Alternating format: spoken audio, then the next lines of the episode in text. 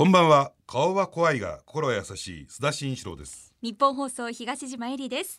この番組は世の中にあふれる本質の見えにくいニュースや納得のいかないさまざまなニュースを取り上げて、えー、当事者をスタジオに招いてとことん議論や解説をする番組になっております。さあ前回は週刊文春編集長新谷さんが来てくださいましたね。はい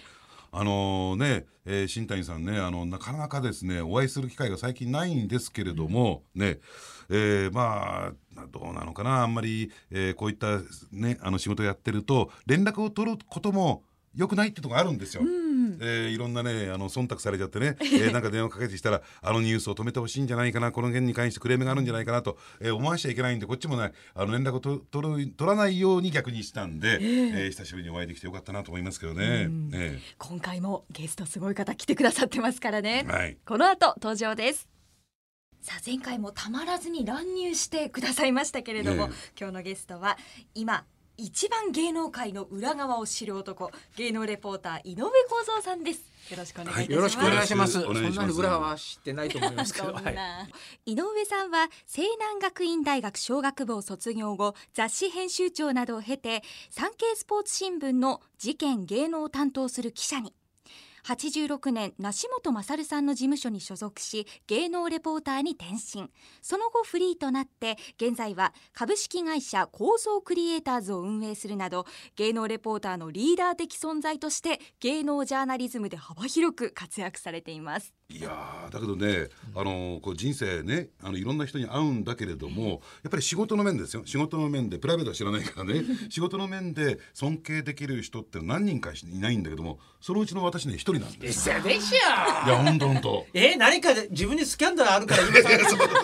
いやどうしてなのかっていうのと僕ねかつてね過去ねあのー、まあ芸能記事っていうのを一回だけやったことあるんですよ。瀬戸さんが。ええ。え、あるプロ野球選手が、うん、まああの引退した後ね、はい、投資をしてましたと、はい、でその投資に失敗しちゃったお金を預けてるやつに金返せっていうんで、うん、えー、暴力団組員を同行して脅かしたっていう昔ね、スキャンダルがあって、それあるところで引き込んで書いたんですよ。ね、でそしたら、まあ、最終的にはですね、脅かされたって被害者と脅かした方が手打ちしちゃって私ねはしご外された格好になってねあ。いつは嘘つきだみたいな話になってこの業界行ったらみんな嘘はつくわごまかすわ本当のこと言わないわ難しい業界だなと思いましたよね。誰のことですか、須田さん。ええね。いやいやいや、それは言えないでしょ。言えない。それは言えないですよ。それは。ね、それ言っちゃうと不思議発見になっちゃう。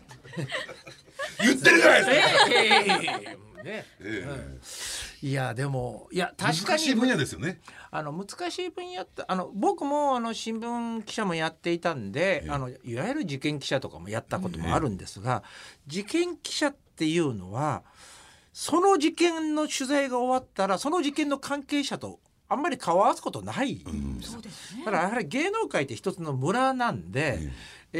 ー、その人のスキャンダルを書いてその当人だったりその事務所の人とあのまた会うわけじゃないですか、うん、その会うことの難しさ。だからまあいわゆる記者クラブと一緒ですね。記者クラブの難しさ。だからあの癒着と密着が背中合わせにあるんですよ。でそれが癒着になっちゃうとアウトなんだけど、でも密着はしておかないとネタが入ってこない。のがちょっとあのなかなかやりづらいとこではありますね。特にテレビは、うん、あのー、そういう意味で言うとね最近一強一つの強い一強っていうのはものすごく流行ってるじゃないですか、えー、そういう意味で言うと今の安倍さんも一強ねいろんな新聞にメディアに書かれてるように、うん、さっき週刊誌業界で言うと先週出てもらった新谷さん、あ一強ですよね。週刊文春の一強ですね、ね、でそういう点で言うとどうなんですか、あの芸能ジャジャーナリズム業界で一強だと思わない、一強じゃいやうちあの初めてあの芸能レポーターだけの事務所を作ったんですね。ねで芸能レポーターだけの事務所を作ったからうちの事務所のレポーターがいっぱい出てるから、ね、まあそういう人はいますけど、ね、ただあのー、テレビって昔みたいに僕らは僕らも本当に「週刊文春」さんみたいにネタ仕込んで張り込んで、で僕本当に大竹しのぶさんの家の前で13日間張り込んだことありますけど、ね、だからまあそういうこと普通にやってたんですよ。うん、ところがそれはやれなくなったいくつかの理由があって、うん、それは一つはまずテレビ局にお金がなくなった。あの何要するに、何日も張り込むってことは空振りはあるわけですから、ね、だから無駄なお金ですからそれともう一つはうんやはり制作とか編成という部門が、まあ、どこのテレビ局にもあって、うん、そこではドラマ作ったり歌番組作ったりあのいろいろ作ってるわけですよ。うん、でそっちにタレントさんとか出てもらってプロダクションにお世話になってるっていうことになるとワイドショーとか情報番組っていうのは、うん、まあどうでもいい存在なんですね。要するにメインじゃないか。ら、ゴールデンで放送しているようなドラマであったりなんかそういうバラエティーであったりの事務所とかタレントさんの方が当然大事ですし、まあもう一つあるとすればまだ僕らがニュース番組いわゆる報道番組であればこれは報道ということを盾に使えるんですけど、中途半端なんですよ。この情報番組っていうのは。報道でもないし。で僕嫌なんですよあの社名を名乗ってから共同会見で喋ろって言われるの。いや社名はなんか関係あるんですかねって思うわけですよ。でなんか僕ら社名とか番組を言っただけで、もうお前なんかどうでもいいよみたいな感じになるんですよ。あのそこを選ばまあ芸能の会見ならともかくね、そこじゃない会見に行くと何、君が聞きたいのはどうせスキャンダルの話でしょみたいな感じで、さしてもらえなかったりしますね、その時気持ちはどうなんですか？悔しいなんていう気持ちになるんですか？この野郎みたいな。まあ、ありなりますね。なりますし、基本的に僕は政治だろうが経済だろうがスポーツだろうが芸能だろうがいわゆるニュースっていうものに垣根はないと思ってるんですね。うんはい、だからそれはそれを見たい人聞きたい人がいるわけだから、うん、だからどっちが偉いとかいうのはあんまりない。うんじゃないかなと思いながらその自負でやってんですけど、まあ確かにそれは北朝鮮からミサイルがって話になってきたら、そっち優先するのは当たり前なのそれは分かりますよ。でもまあ芸能ニュースは芸能ニュースでただどうなろう。僕あの前回あの乱入させていただいた時に時間がなくて言えなかったんですけど、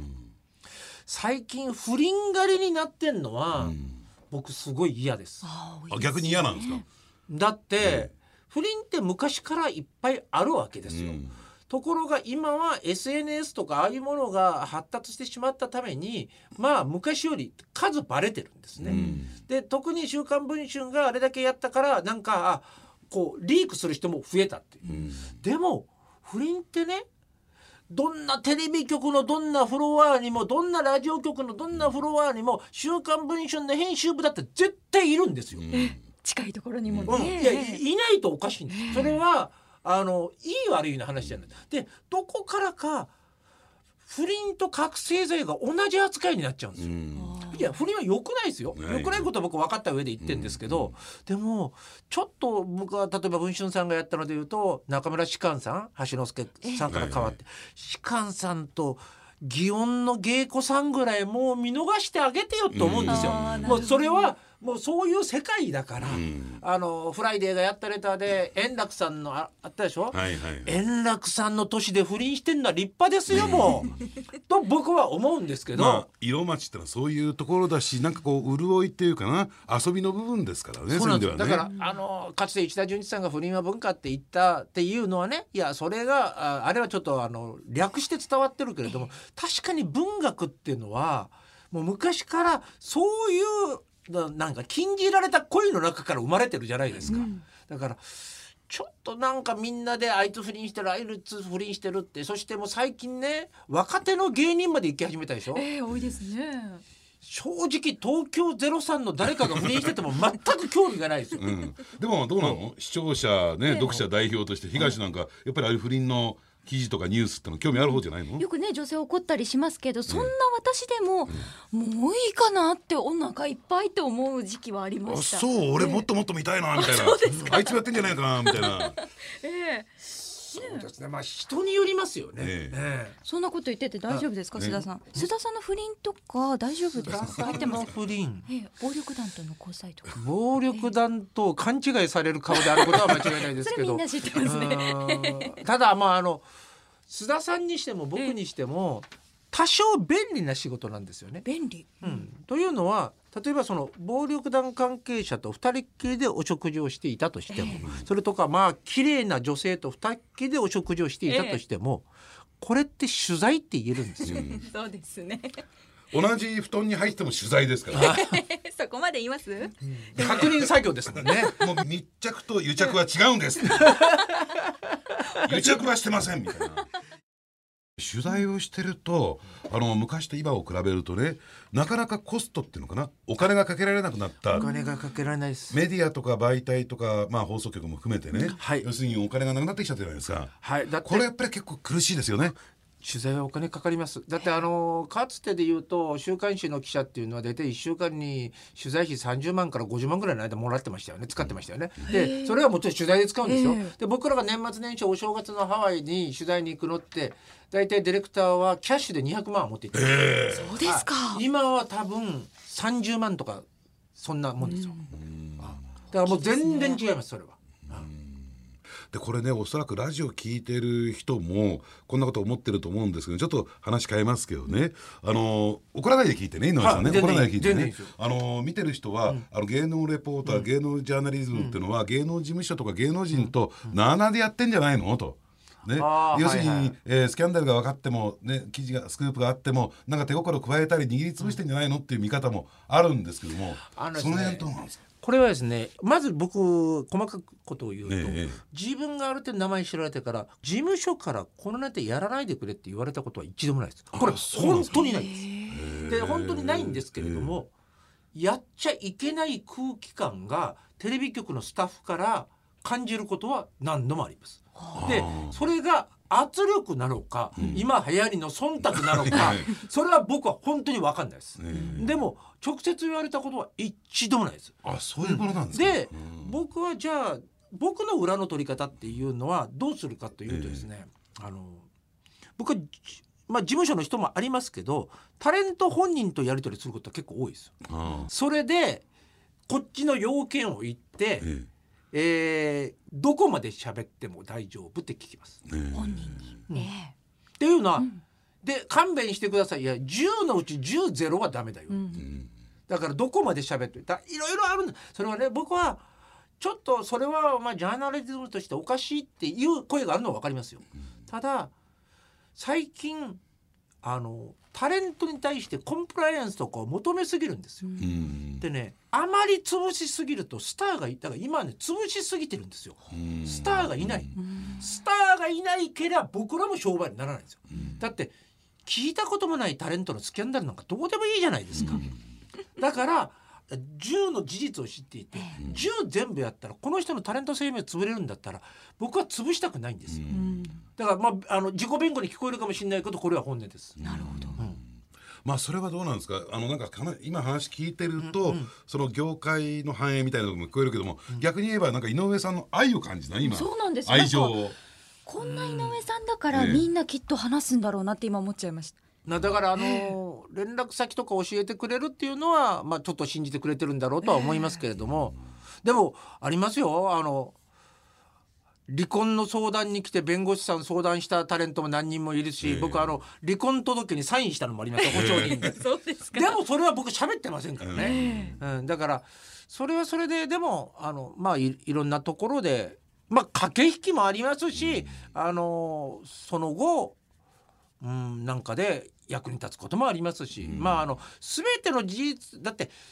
全て事実をこう表面化させたからみんながハッピーとも限らないですよね。いやそれはね当然そうなんですよ僕もね政治経済の分野でジャーナリストやってますけどね、全部書いてるわけじゃないから。絶対そうですよね。ね、えやっぱりギリギリのところで勝負しようっていうね、えはいえーオール・ア・ナッシングゼロ100じゃなくてっていうところがあるんですよね。そのギリギリのこのタイトロープをどこまでギリギリまでいけるかっていうのが人間関係ですよ。もうそれがなんかああまりにも向こう寄りのことを言われたらいやその人間関係成立しないですもん。あのー実はね、はい。前回の収録の際に市街地覚えてるかな、はい。え最後に、あの新谷編集長と井上さんがなんかこそこそ話してたの。そう。よ。思わずドキドキしてスタジオ出ちゃったんですよ私、ね僕ね聞き返してここは一緒にいたんじゃ申し訳ないなと思って出たんですけども、はい。やっぱりああいった情報交換をすることなんでよくあるんですか？他の人と。ああります。ありますそれは、あだからあのーなんていうんですか。あのーテレビとお雑誌っていう媒体が違えば、えいわゆるあの連携を組むといっても形が違う、でこちらでできないからそちらでどうぞみたいなのもあったりするんで、実はあの本当に前回とか新谷さんと連絡先も交換させて、まあ、もちろん編集部の電話番号は分かってましたけど、ええ。携帯の番号とか交換させてもらったんで、今後はちょっとなんかとたまには会ってお話ししたいなとは思ってますけどね。すごいね。文春法と井上法の融合だよね。いやい。やい。やいやい。やが最強ねだ組まれましたけどいやいやそれはこの番組のおかげですよ本当に。まあじゃあ、えーそこでねあのーなんていうの？恩義に感じていただいたのならなんかこの番組用に一つとっておきのネタってなんかないですか？あの井上さんと僕との中じゃないですか。ね。僕が今知っている中ではこのネタは追いかけ始めて、えー、2週間ぐらいいやもうちょっとなるのかな、もうちょっとなるけどまだ、うん、あのまあ多分本当だろうと思いながら最後の最後の裏が取れないんですよ。えうんな話なんですけど男性の方はですね、ええ。プロスポーツ選手です。えーまあご存知の方はご存知っていうか、もう野球です、うん野球だけじゃ幅広いですね。あー WBC に出ました。はい。あ WBC に出た選手です、もちろん独身です。ええーその人が恋人がいると。ええまあどあのいても不思議じゃないんですけど、でお相手が、まあ、名のある女優さん、えうん、で、えーそれは本当に2人が付き合ってんだったら、えいうや相当な騒ぎですよ、えうん相当な騒ぎだと思います。あ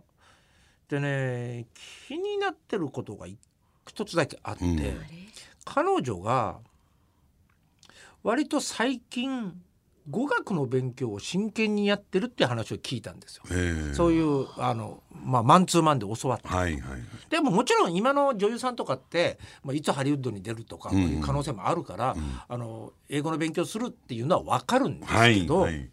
まあそうかもしれないんですけど、まあ、彼も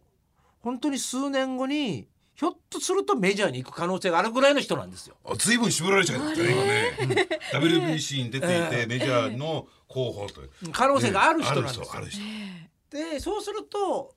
あやはりあのプロ野球選手の妻なぜ女子アナが多いかって言ったら、うん。一つ大きな理由としてはこと英語を操れる人が多いんですよね。でやはりあのねあの遠征が多いですから、ええ。向向こうは日本の遠征と違ってアメリカ中をうろうろするわけですから、そうすると一人いるでいる奥さんはやはり言葉喋れないと選手には通訳ついてくれますけど、はいはい。ということも含めて考えるとそのための英語の勉強なんじゃないかなとも思っちゃうんですよ。あのサッカーの長谷部選手がはいはい。結婚したあの、うんなんだっけ？モデルの佐藤有沙さん。佐藤有沙さん、はい。有沙ちゃんは表参道のあの語学学校に通ってたんですよね。えでそこで英語とドイツ語やってるって聞いた瞬間にこれ決まりだと思います、うん。だからそういうのってあるわけですよ。聞い。た瞬間にってそれどっから仕入れてくるんですかその情報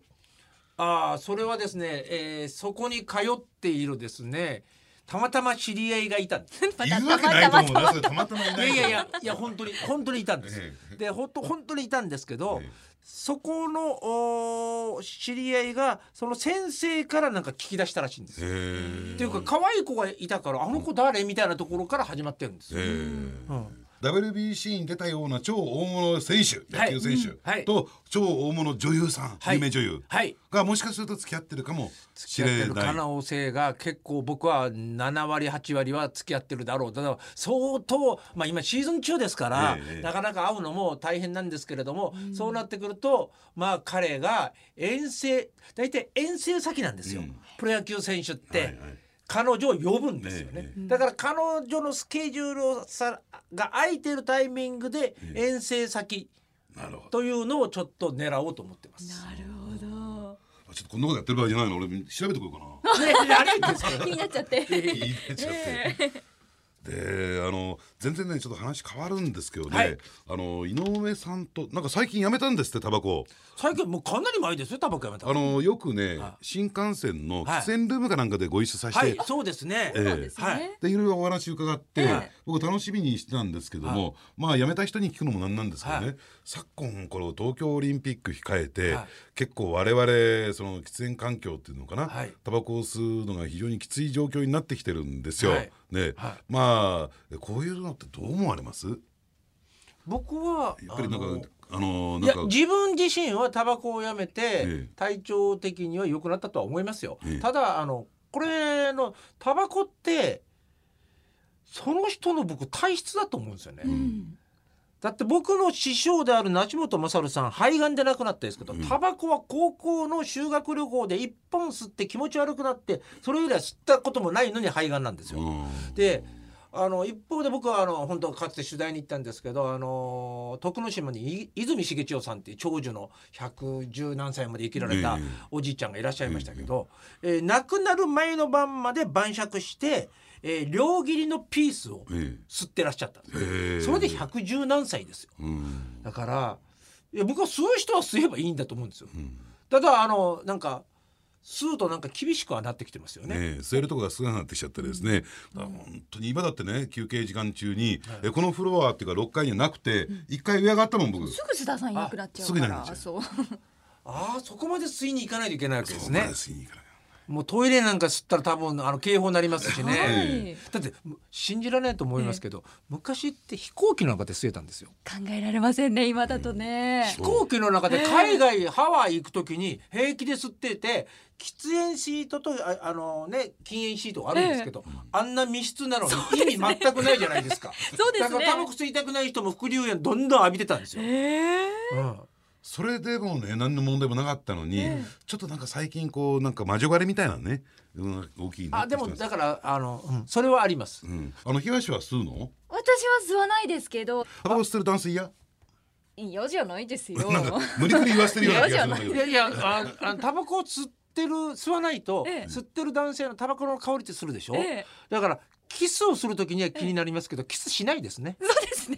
あ、しない、あし しないそうです。じゃあするときするとき俺歯磨くから。大丈夫ですよ、そ心配しなくて。昔あのあれですよ。あのたけしさんがビートたけしさんが。スペシャルドラマやるときに黒木瞳さんとキスシーンがあったんですよ。でもうね黒木さんとだからと思ってもうずっと何週間前からタバコもやめてあの歯磨いてたんですって。で歯を磨いてあその撮影スタジオに行ったら黒木さんが本番前にタバコ吸ってたって。うまい。まあ話にオチがついたところでね、えー、本当に今日はありがとうございました。あのねあの今回限りじゃなくて、はい、とっておきのネタをですね、はい、これからもこの番組にどんどん持ってきていただきたいなといいんですか？ええ、じゃあ、あの、僕は、あの、あ、遊びに来ます。ね、楽しいですから。来てくださいよ。はい、本当に、うん、ね、えー、もちろんね、うん、あの出演に関係なくっていうことで。出演に関係なく、ね、あれあれ？単純に乱入する係ですか。乱入する係。ごめんなさい、乱入にはギャラは出るんですかね？いや、出ないと思います。バスが出てます。ええご縁がありましたから、はい、ずっとありました東京駅にまあ日本放送お世話になってますから、はい、ぜひとも、はい、よろしくお願いいたします、はい、ありがとうございます。ありがとうございました。芸能レポーターの井上光三さんでした。どうも。